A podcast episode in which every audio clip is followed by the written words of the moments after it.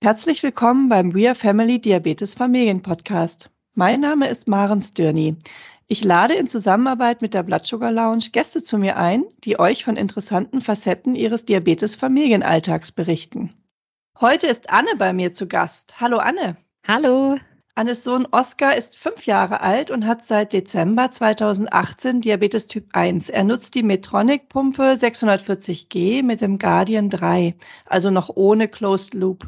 Oskar hat einen älteren Bruder, der fast neun Jahre alt ist. Liebe Anne, erzähl uns doch bitte mal, wie ihr in das Leben mit Diabetes gestartet seid. Ja, wir haben, wie du schon gesagt hast, die Diagnose 2018 im Dezember erhalten, unglücklicherweise auch noch kurz vor Weihnachten. Und ja, wir waren geschockt, traurig. Wir wurden von einem Moment zum nächsten in eine völlig andere Welt gebeamt und ähm, dann die Gewissheit darüber, dass sich das Leben jetzt einfach maßgeblich verändern wird, hat ganz schön geschmerzt. Und wie kam es dazu, dass der Diabetes beim Oscar diagnostiziert worden ist? Also er hatte einen langwierigen Ohrinfekt. Genauer gesagt war das ein Paukenerguss. Und damit hatten wir viele Wochen zu kämpfen. Hat sich immer wieder entzündet und wollte nicht so richtig abheilen. Und wir sind auch von der Kinderärztin zum Ohrenarzt und so weiter. Dann waren wir endlich beim HNO-Arzt gelandet, der das Ganze gut in den Griff bekommen hat mit der richtigen Medikation und Pflege. Und dann wurde es besser aber Oskars Verhalten wurde komisch. Er hat plötzlich ganz viel getrunken, auch ein bisschen mehr in die Windeln gemacht, die er zu dem Zeitpunkt ja noch hatte und war sehr oft müde und hat sehr oft geweint. Und äh, nachdem ich dann im Internet schon mal über die vielen Trinkmengen recherchiert hatte, kam ich schon auf das äh, Diabetes Typ 1 Ergebnis, aber wollte dann im Internet auch erstmal keinen Glauben schenken. Aber als Oskar dann einen Tag später eigentlich gar nicht richtig aufwachen wollte, sind wir natürlich sofort ins Krankenhaus gefahren und dann haben wir auch schnell die Diagnose erhalten. Also ich stelle mir das auch schwierig vor, wenn man so ein ganz kleines Kind hat, weil das ja auch noch nicht sich äußern kann und noch nicht kommunizieren kann, dass man da wirklich drauf kommt, dass was so grundsätzlich nicht in Ordnung ist. Du hast gesagt, er war anders, er war müde. Und wie habt ihr es sonst noch gemerkt, dass wirklich was so gar nicht in Ordnung ist? Also eigentlich wirklich überwiegend über dieses Trinkverhalten, ähm, weil er am Tag einfach drei bis vier Liter Wasser eingefordert hat und eigentlich kennt man das ja eher, dass man vergebens versucht, irgendwie was zu trinken in die Kinder reinzubringen, weil sie eigentlich nicht so gute Trinker sind. Und hier war das halt andersrum. Und das fand ich schon sehr bedenklich.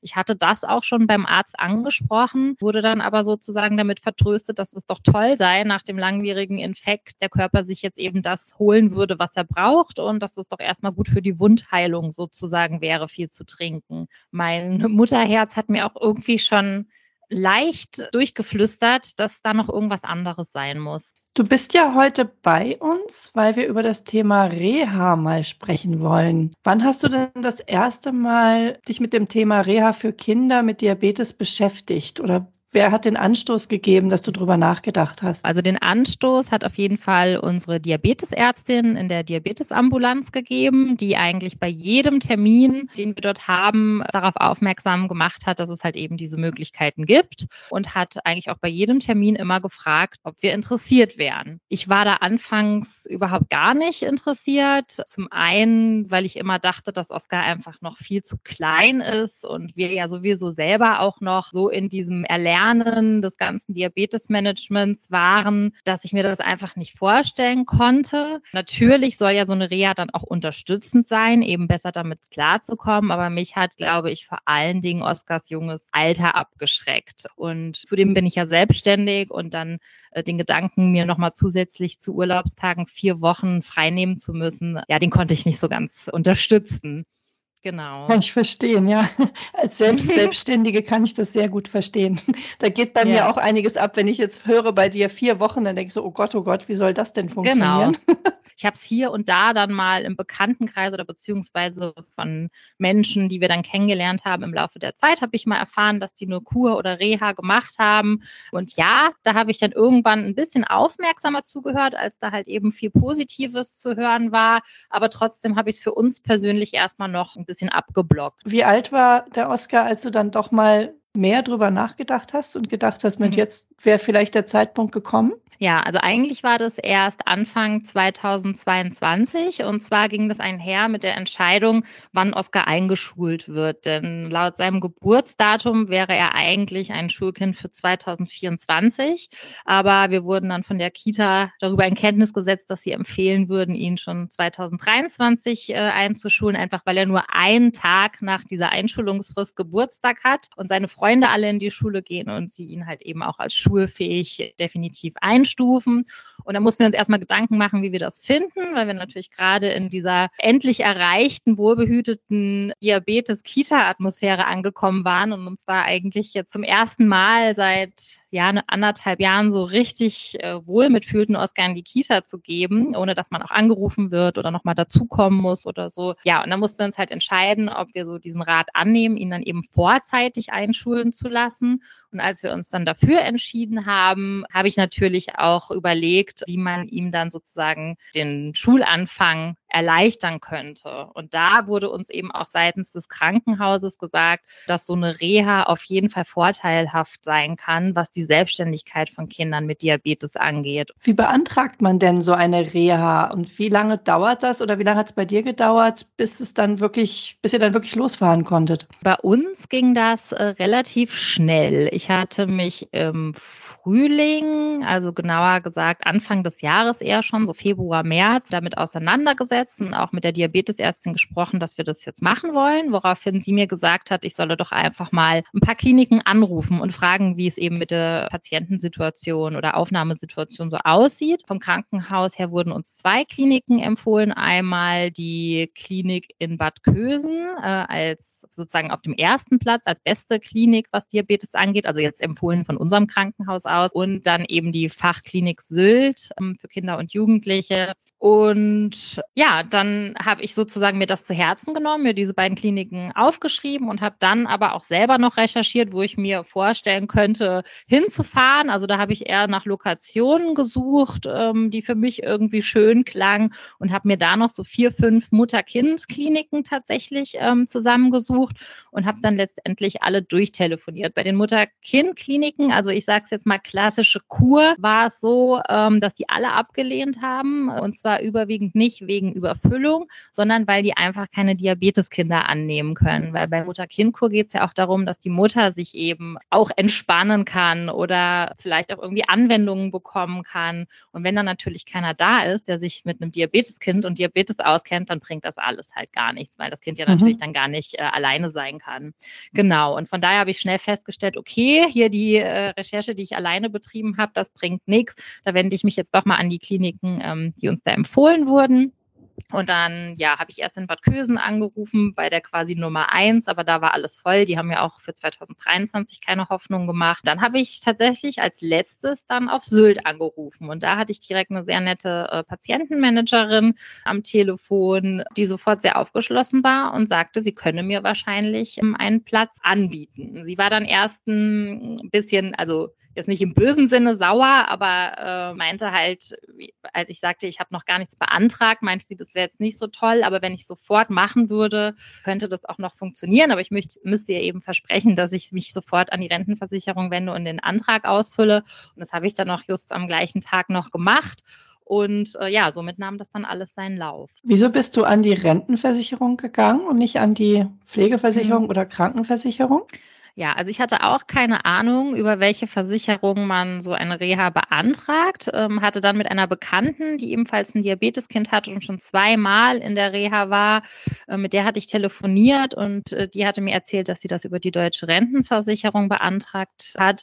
Und als ich dann eben mit der Patientenmanagerin der Fachklinik Sylt telefoniert habe, hat sie mich auch dann direkt gebeten, ähm, den Antrag bei der deutschen Rentenversicherung zu stellen. Interessant, also das hätte ich jetzt auch nicht gewusst. Und mhm. sag, sind Kur und Reha, du hast ja eben gerade schon gesagt, Mutter-Kind-Kur ist eher so ohne Diabetesbezug, dass die Mutter dann im Prinzip auch mal runterkommen kann und mhm. Kur bedeutet dann für die Mutter auch eine Kur und Reha ist dann eher fürs Kind. Weißt du, ob es für den Bereich Diabetes Typ 1 Kinder insgesamt eigentlich eher nur Rehas gibt oder gibt es da auch Kuren, die den Diabetesbezug auch berücksichtigen? Also ganz sicher bin ich mir nicht, aber ich glaube, überwiegend sind es Rehabilitationen, weil ähm, zum Beispiel auch die Klinik in Bad Kösen beschreibt das als Rehabilitation, was sie anbietet, ähm, sowohl halt eben die Fachklinik Sylt und auch in Heringsdorf gibt es noch eine Einrichtung, ähm, wo man dann eben auch zu Reha fährt. Und der Unterschied zwischen Reha und Kur ist eben auch, dass man eine Reha macht, nachdem man erkrankt war, um sich quasi mit der Erkrankung zurechtzufinden. Also eine Kur dient eher ähm, der Vorsorge. Mit welchen Gefühlen und Erwartungen seid ihr beide denn nach Sylt gefahren? Also eigentlich hatten wir gar keine großen Erwartungen, wenn ich ehrlich bin. Ich hatte vorher auch gar nicht so viel Zeit, mir so viel Gedanken zu machen, einfach weil ich dann auch beruflich sehr stark eingebunden war. Je näher die Zeit rückte, umso aufgeregter wurden wir natürlich. Dann war uns natürlich auch bewusst, dass wir eine ganz andere Vorweihnachtszeit erleben als sonst. Uns war bewusst, dass wir sozusagen vier Wochen vom großen Bruder und dem Papa getrennt sind, dass wir kein Nikolaus zusammen feiern werden, dass wir keine Adventskerzen zusammen anmachen. Das war so ein bisschen aufregend. Aber ja, grundsätzlich habe ich persönlich mich auf so eine kleine Auszeit gefreut und hatte auch den Gedanken, dass man eben eventuell ein bisschen runterkommen kann. Vor allen Dingen der Gedanke natürlich, nicht kochen zu müssen, keinen Haushalt schmeißen zu müssen, einfach mal äh, mich nur um ein Kind kümmern zu müssen und auch sehr intensiv mich mit dem Diabetes meines Sohnes beschäftigen zu können, was ja im Alltag manchmal auch gar nicht so viel Raum bietet, weil man eben andere, viele andere Sachen zu tun hat. Das war für mich auf jeden Fall so eine Erwartung, die ich hatte. Mhm. Und wie hast du das organisiert? Ich frage jetzt mal als selbst Selbstständige und Mutter mhm. auch noch von anderen Kindern. Wie hast du das organisiert mit deiner Familie und mit deinem Job? Der größere Bruder vom Oscar ist ja nun auch noch nicht so alt, dass er sich genau. jetzt alleine beschäftigen könnte. Und dann ist er ja noch Papa, aber der hat ja auch so seinen Tagesablauf. Also wie hast du das gemanagt gekriegt, dass die Familie da jetzt ohne dich klarkommt vier Wochen und mhm. deine Selbstständigkeit auch ohne dich klarkommt vier Wochen? Ja, also zum einen um es jetzt erstmal auf den privaten Bereich so zu schwenken, habe ich natürlich erstmal meinen Partner bzw. Papa der Jungs gefragt, ob er sich das vorstellen kann, wenn wir vier Wochen weg sind, woraufhin er gesagt hat, klar, das ist kein Problem. Dann war noch so ein bisschen die Frage, also man kann auch Begleitkinder mitnehmen, Geschwisterkinder. Es wird allerdings davon abgeraten, weil eben in besagter Rehabilitation für die Begleitkinder kein Entertainment geboten wird oder keine Beschäftigung. Was bedeutet, bedeuten würde, du musst dich neben der Organisation in der Reha mit deinem erkrankten Kind eben in der wahrscheinlich sehr wenigen Zeit, die du da haben wirst, auch noch um Schulhausaufgaben und so weiter von dem Begleitkind kümmern. Und das war mir dann in Summe ehrlicherweise auch ein bisschen zu viel, weil ich ja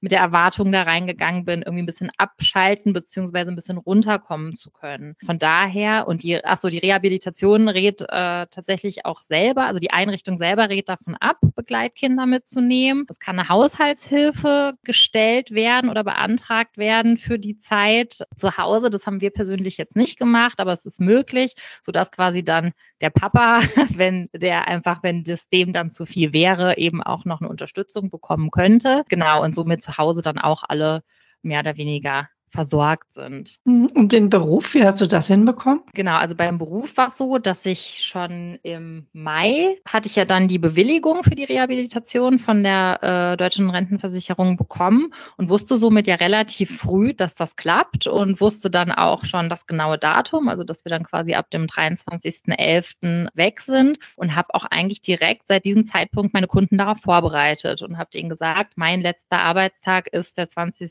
November. Alles, was sozusagen für Weihnachten und Co. wichtig ist, muss alles vorher passieren. Also richtet euch danach. Und so hat das wunderbar funktioniert. Da haben auch also haben mich meine Kunden tatsächlich auch sehr unterstützt und äh, da viele auch wissen, dass ich ein Diabeteskind habe, haben die das auch alle nur befürwortet. Das wurde dann hier und da vor der Abreise noch ein bisschen stressig, weil dann doch noch mal hier und da einfiel, dass gewisse Dinge getan werden müssen. Aber ich habe das dann auch alles noch hinbekommen.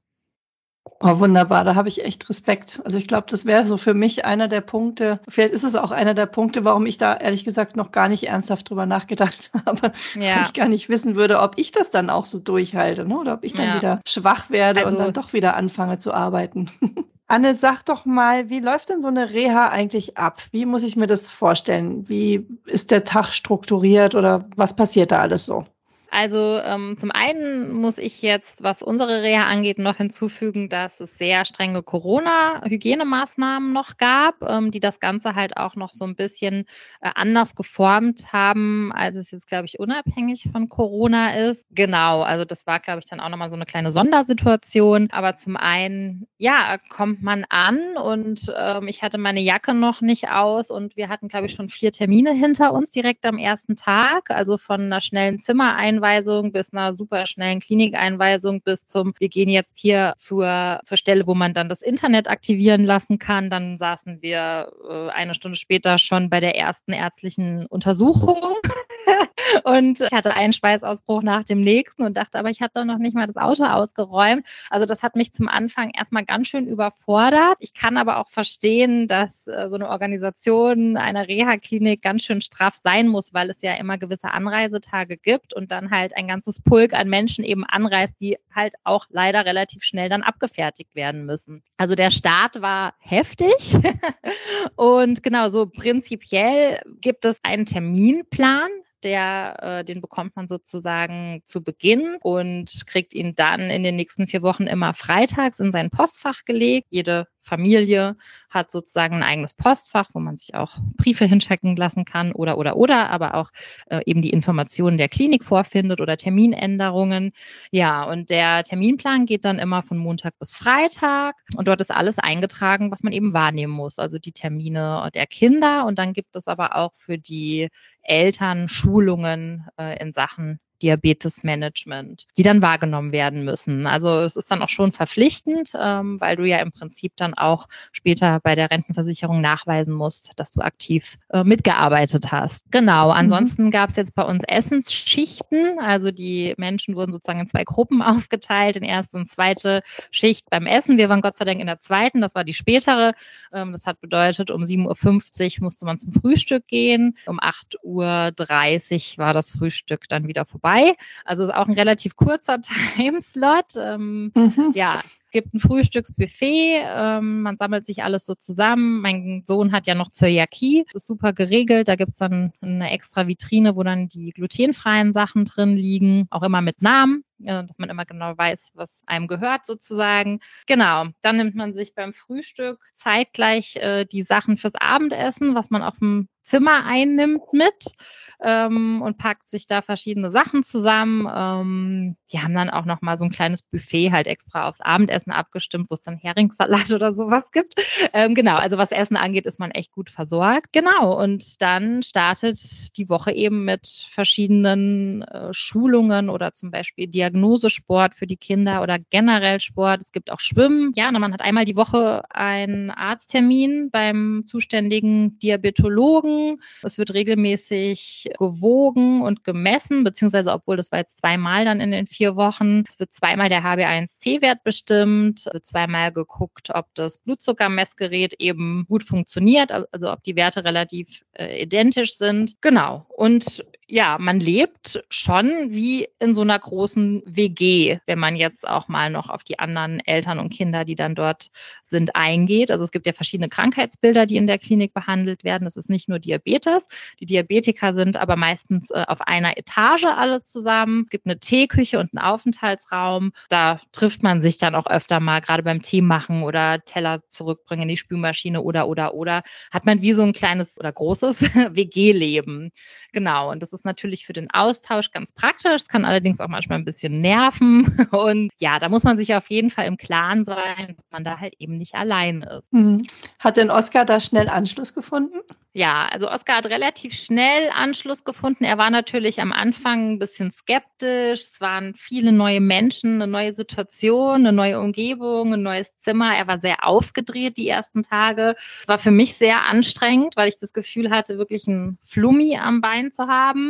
Mhm. Ich habe dann aber auch äh, bei den anderen Eltern raushören können, dass es denen genauso geht. Also zumindest auch, was die bisschen kleineren vier, fünf, sechsjährigen Kinder angeht, dass die alle ein bisschen drüber waren. Und ist aber ganz klar, neue Situation und erstmal dran gewöhnen. So in der zweiten Woche wurde es dann langsam besser. Uns wurden so die ersten Kontakte geknüpft und wir haben eine Mama mit ihrer Tochter aus Berlin auch tatsächlich kennengelernt, äh, was richtig schön war. Und bei uns hat es auch sofort gematcht, also sowohl zwischen uns Mamas als auch zwischen der Kinder, obwohl äh, ihre Tochter drei Jahre älter ist als Oscar. Aber die haben sich sofort äh, gefunden und verliebt und somit konnten wir dann auch so als Vierer gespannt ziemlich viel unterwegs sein und hatten so unseren Spaß und hatten auch über alles so die gleichen Ansichten. Das war dann sehr angenehm und ähm, genau, so haben wir eigentlich da, was das angeht, eine richtig schöne Zeit verbracht. Mhm. Du hast vorhin ja von dem Plan Montag bis Freitag gesprochen. Ist dann Samstag, Sonntag einfach Wochenende und frei oder Gibt es da auch noch irgendwelche Regeln? Genau, also Samstag, Sonntag ist in der Regel frei. Ich glaube, es kann mal sein, gerade im Sommer, dass dann eben noch Freizeitaktivitäten angeboten werden. Aber jetzt wegen Corona und auch wegen Winterzeit und weil die Insel eben jetzt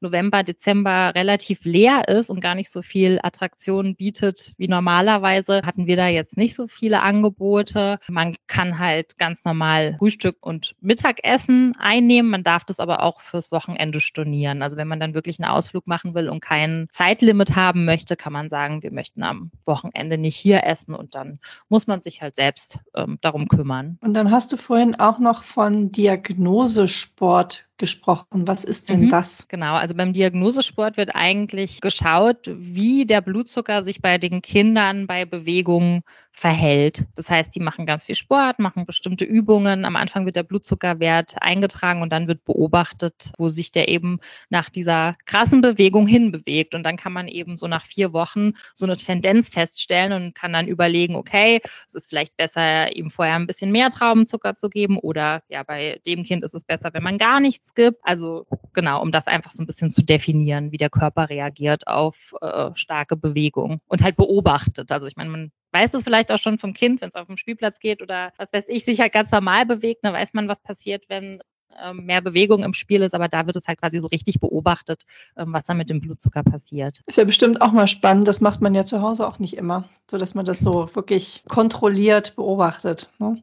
Ja, genau. Also man, man, man bespricht es jetzt nicht unbedingt. Also es war jetzt nicht so, dass die Sportlehrer einen dann reingerufen haben und gesagt haben, so, oh, hier müssen Sie mal das und das machen. Also das jetzt eher nicht. Das dient halt eher dann so der finalen Bearbeitung, ne? also dann dem, dem finalen Resümee des Diabeteskindes. Da wird es dann nochmal aufgefasst, wie es auf Bewegung und Sport und so weiter mit dem Blutzucker reagiert hat. Mhm. Und die Schulung, also du sagst ja, du hattest Schulung und Oskar hatte, glaube ich, auch Schulung. Schulungen. Was mhm. wurde da so geschult für euch beide? Also Oskar hatte zum Beispiel eine Kinderdiabetes-Schulung. Da haben sie zum Beispiel Ernährungspyramiden gebastelt und sich eben mit dem Thema Ernährung beschäftigt. Dann haben sie gelernt, was sie in einen Rucksack packen würden, wenn sie das Haus verlassen, so was als Diabetiker wichtig ist mitzunehmen. Die haben gemeinsam ein Diabetespass ähm, ausgefüllt und besprochen ähm, und den Kindern erklärt, dass es wichtig ist, den bei sich zu tragen, damit, wenn was passiert und jemand das Kind findet, halt sofort weiß, was los ist. Genau, also solche Dinge haben die da sozusagen gelernt. Und dann gab es zum Beispiel auch noch regelmäßig ein Essverhaltenstraining, so nennt sich das. Da gehen die Kinder dann mit den Diabetesassistentinnen oder Diabetesschwestern ähm, zusammen Mittagessen. Also die Eltern sind dann nicht dabei und äh, das das war auch die Zeit, wo ich mal alleine Mittag essen konnte. Und ja, da wiegen sie halt zusammen das Essen und besprechen, wie viel Kohlenhydrate das Essen haben könnte. Die Kinder messen sich selber Blutzucker. Genau, und das regt halt so ein bisschen zur Selbstständigkeit an. Und deine Schulung, was wurde euch so erzählt? Ja, also wir hatten eher so grundsätzliche Schulungen. Also es ging nochmal darum, was ist Diabetes überhaupt? Dann ging es ja um so ganz grundsätzliche Dinge. Wo sitzt denn zum Beispiel die Bauchspeicheldrüse? Also das ist zum Beispiel was, was ich tatsächlich worüber ich mir vorher noch nie wirklich Gedanken gemacht habe, wo die sitzt. Also ich weiß total viel und habe bestimmt mittlerweile auch schon ähm, ganz schön viel detailliertes Fachwissen, aber wo jetzt genau die Bauchspeicheldrüse sitzt, das hatte ich mir irgendwie noch nie so richtig angeguckt. Also von daher war das auf jeden Fall äh, eine ganz neue Erkenntnis, ähm, eine kleine. Und ansonsten sind es aber wirklich eher ähm, Sachen, die man auch natürlich schon während der Diagnose im Krankenhaus oder während in der Zeit der Schulungen im Krankenhaus nach der Diagnose einfach lernt. Ne? Die Berechnungen mit, mit den Faktoren, was bedeutet das, ähm, wie sieht eine gute Blutzuckerkurve aus, wie eine schlechte. Man muss da halt auch immer im Blick behalten, dass es eben Menschen gibt, die eine bessere ärztliche Betreuung hinter sich gebracht haben und welche, die wirklich schlecht betreut wurden. Also ich war teilweise auch ein bisschen geschockt, dass Mamas zum Beispiel nicht wussten, dass sie nachts, wenn das Kind eine Unterzuckerung hat, auch noch was anderes geben dürfen außer Traubenzucker oder sowas. Ne? Also da muss man mhm. natürlich mhm. auch in Betracht ziehen, ähm, dass da nochmal ganz grundlegend informiert wird. Und für die einen ist das dann vielleicht ein bisschen langweilig, aber für die anderen mit Sicherheit sehr viel hilfreich. Und durch diese Schulung entsteht dann halt auch eine Interaktion zwischen den Eltern. Und das fand ich immer am besten, ne? dass dann eben rausgekommen ist, okay, hier bei der einen Familie scheint die ärztliche Betreuung einfach irgendwie nicht so gut zu sein ähm, und dass man sich die einfach nochmal zur Seite genommen hat, auch dann mit anderen Eltern und nochmal besprochen hat, was da eigentlich noch zu optimieren ist und was sie vielleicht auch mal, ja, ja, in ihrer ärztlichen Betreuung ansprechen sollten oder, oder, oder. Also so dieses Miteinander dann und Dinge besprechen oder auch selbst. Also ich habe auch noch äh, von anderen Eltern dann ähm, Sachen gelernt oder Informationen bekommen, die ich vorher nicht wusste. Also das hat eigentlich am meisten Spaß gemacht, was jetzt die Schulungen angeht. Mhm. Welche Erkenntnisse und Tipps konntet ihr beide denn in euren Alltag mitnehmen aus dieser Zeit? Also wir waren ganz dankbar, dass wir uns über verschiedene Pumpensysteme informieren konnten, weil bei uns jetzt auch ein Pumpenwechsel ansteht. Also Oskar mhm. hat jetzt vier Jahre Diabetes und hat jetzt vier Jahre die Medtronic 640G. Und jetzt gibt es ja mittlerweile einfach auch schon die ähm, Autoloop-Systeme für kleinere Kinder.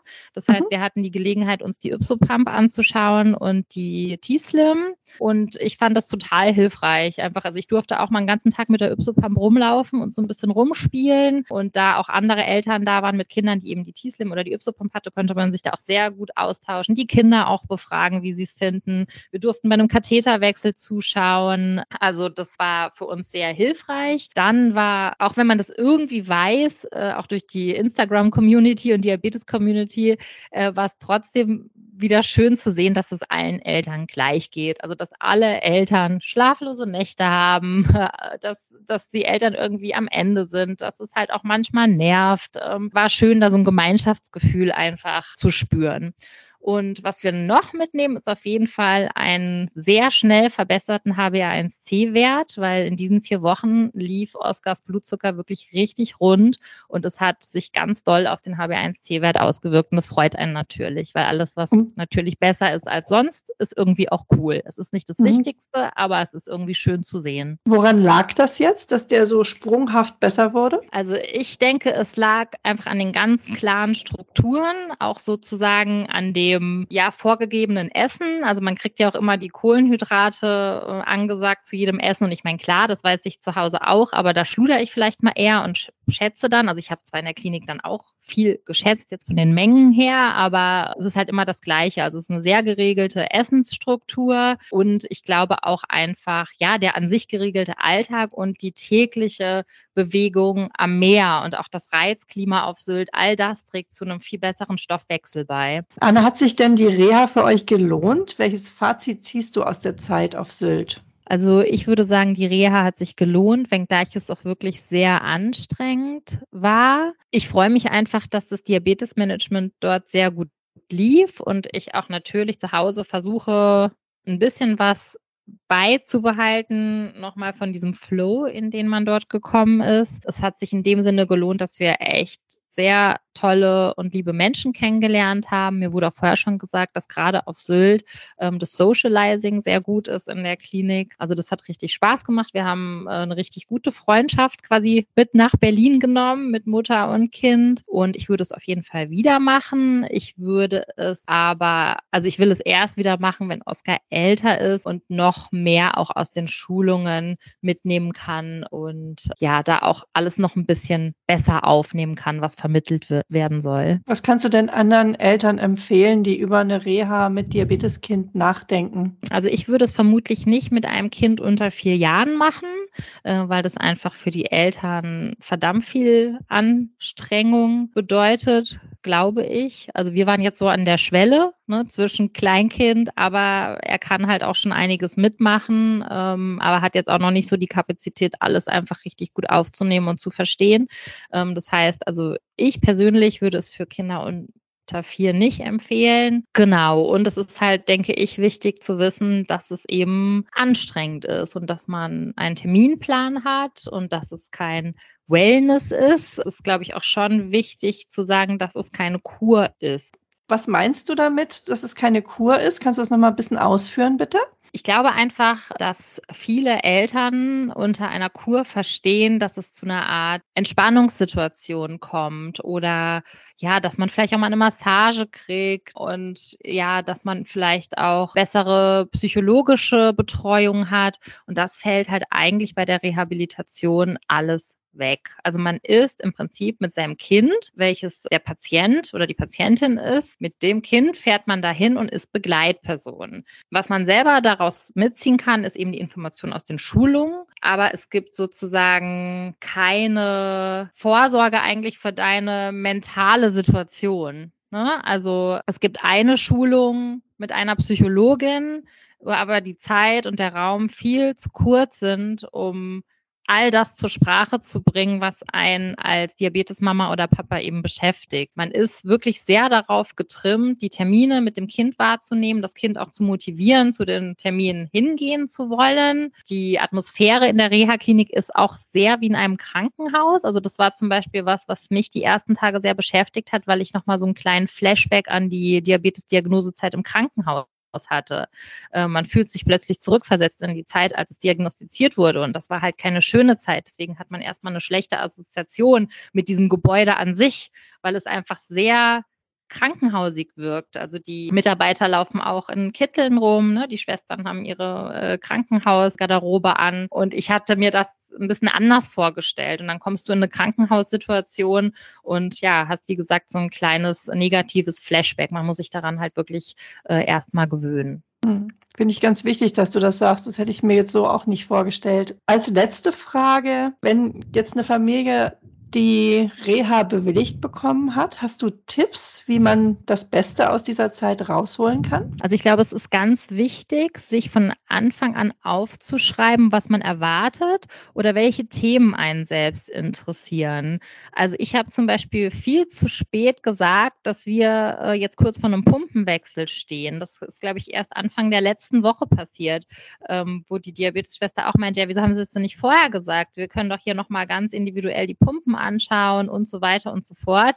Ähm, ich hatte aber vorher einfach so viel andere Sachen zu bedenken und war halt damit beschäftigt, mich dort einzufinden und mich an die Termine zu halten, dass ich darüber gar nicht richtig nachgedacht habe. Und wir haben das zwar alles dann noch hingekriegt, aber hätte ich es mal von Anfang an gesagt, wäre viel mehr Zeit gewesen, sich noch intensiver mit diesen Dingen zu beschäftigen. Oder zum Beispiel Oskar äh, hatte dann den Wunsch geäußert, sich einen Teflon-Katheter an den Bauch zu setzen und äh, hat das dann tatsächlich selber ausprobiert. Da hatten wir einen kleinen Zwischenfall, weil er das so aufregend fand, dass er dann quasi ohnmächtig geworden ist. Was meine Tochter übrigens sehr beeindruckend fand, ich habe ihr nämlich den Instagram-Post dazu gezeigt, aber sie hat sich ja. jetzt selber auch noch nicht getraut mit dem Bauch. Also so weit sind wir ja, noch nicht. Genau, also er war da total dahinter, weil er hat das bei anderen Kindern gesehen dort, die den Katheter am Bauch hatten und wollte das unbedingt deswegen auch ausprobieren. Und er ist ganz engagiert an die Sache rangegangen. Er hat alles eigentlich alleine gemacht. Er hat selbst das Reservoir alleine in den Katheter gedreht. Also so Sachen, die ich hier zu Hause auch noch nicht gesehen habe und war auch total stolz.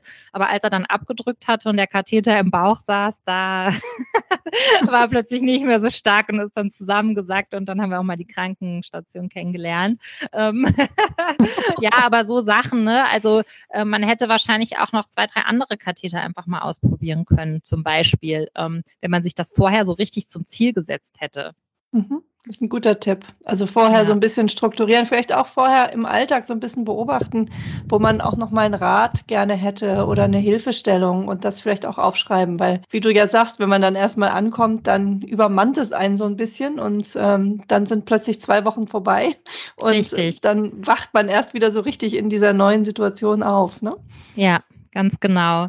So mhm. ist es. Und ich meine, wir hatten uns halt zum Ziel gesetzt, eben ja für Oscar selbst äh, in Verbindung mit der Krankheit mehr Selbstständigkeit beziehungsweise Bewusstsein herzustellen, eben weil er dann eben ähm, im Sommer auf die Schule kommt und ihn darauf so ein bisschen vorzubereiten. Und das wurde halt an ähm, gewissen Punkten natürlich auch gemacht. Und genau, von daher waren wir da auch erfolgreich. Ich weiß halt nur manchmal nicht so genau, äh, wie sehr er die Dinge eben jetzt bezüglich seines Alters schon so richtig äh, aufnehmen konnte. Hast du denn bei Oscar einen Unterschied jetzt festgestellt in seinem Verhalten im Vergleich zu vor der Reha? Ja, also er war schon immer relativ cool mit der Krankheit, eben weil er es ja auch nicht anders kennt. Ne? Wenn, wenn du mit 14 Monaten Diabetes bekommst, dann wächst du ja quasi damit auf. Da gibt es dann nicht so viel Umstellung oder es gibt nicht so viel äh, zu nörgeln. Aber ich habe schon beobachtet, dass er dankbar war zu sehen, dass es eben viele andere Kinder gibt, die diese Krankheit auch haben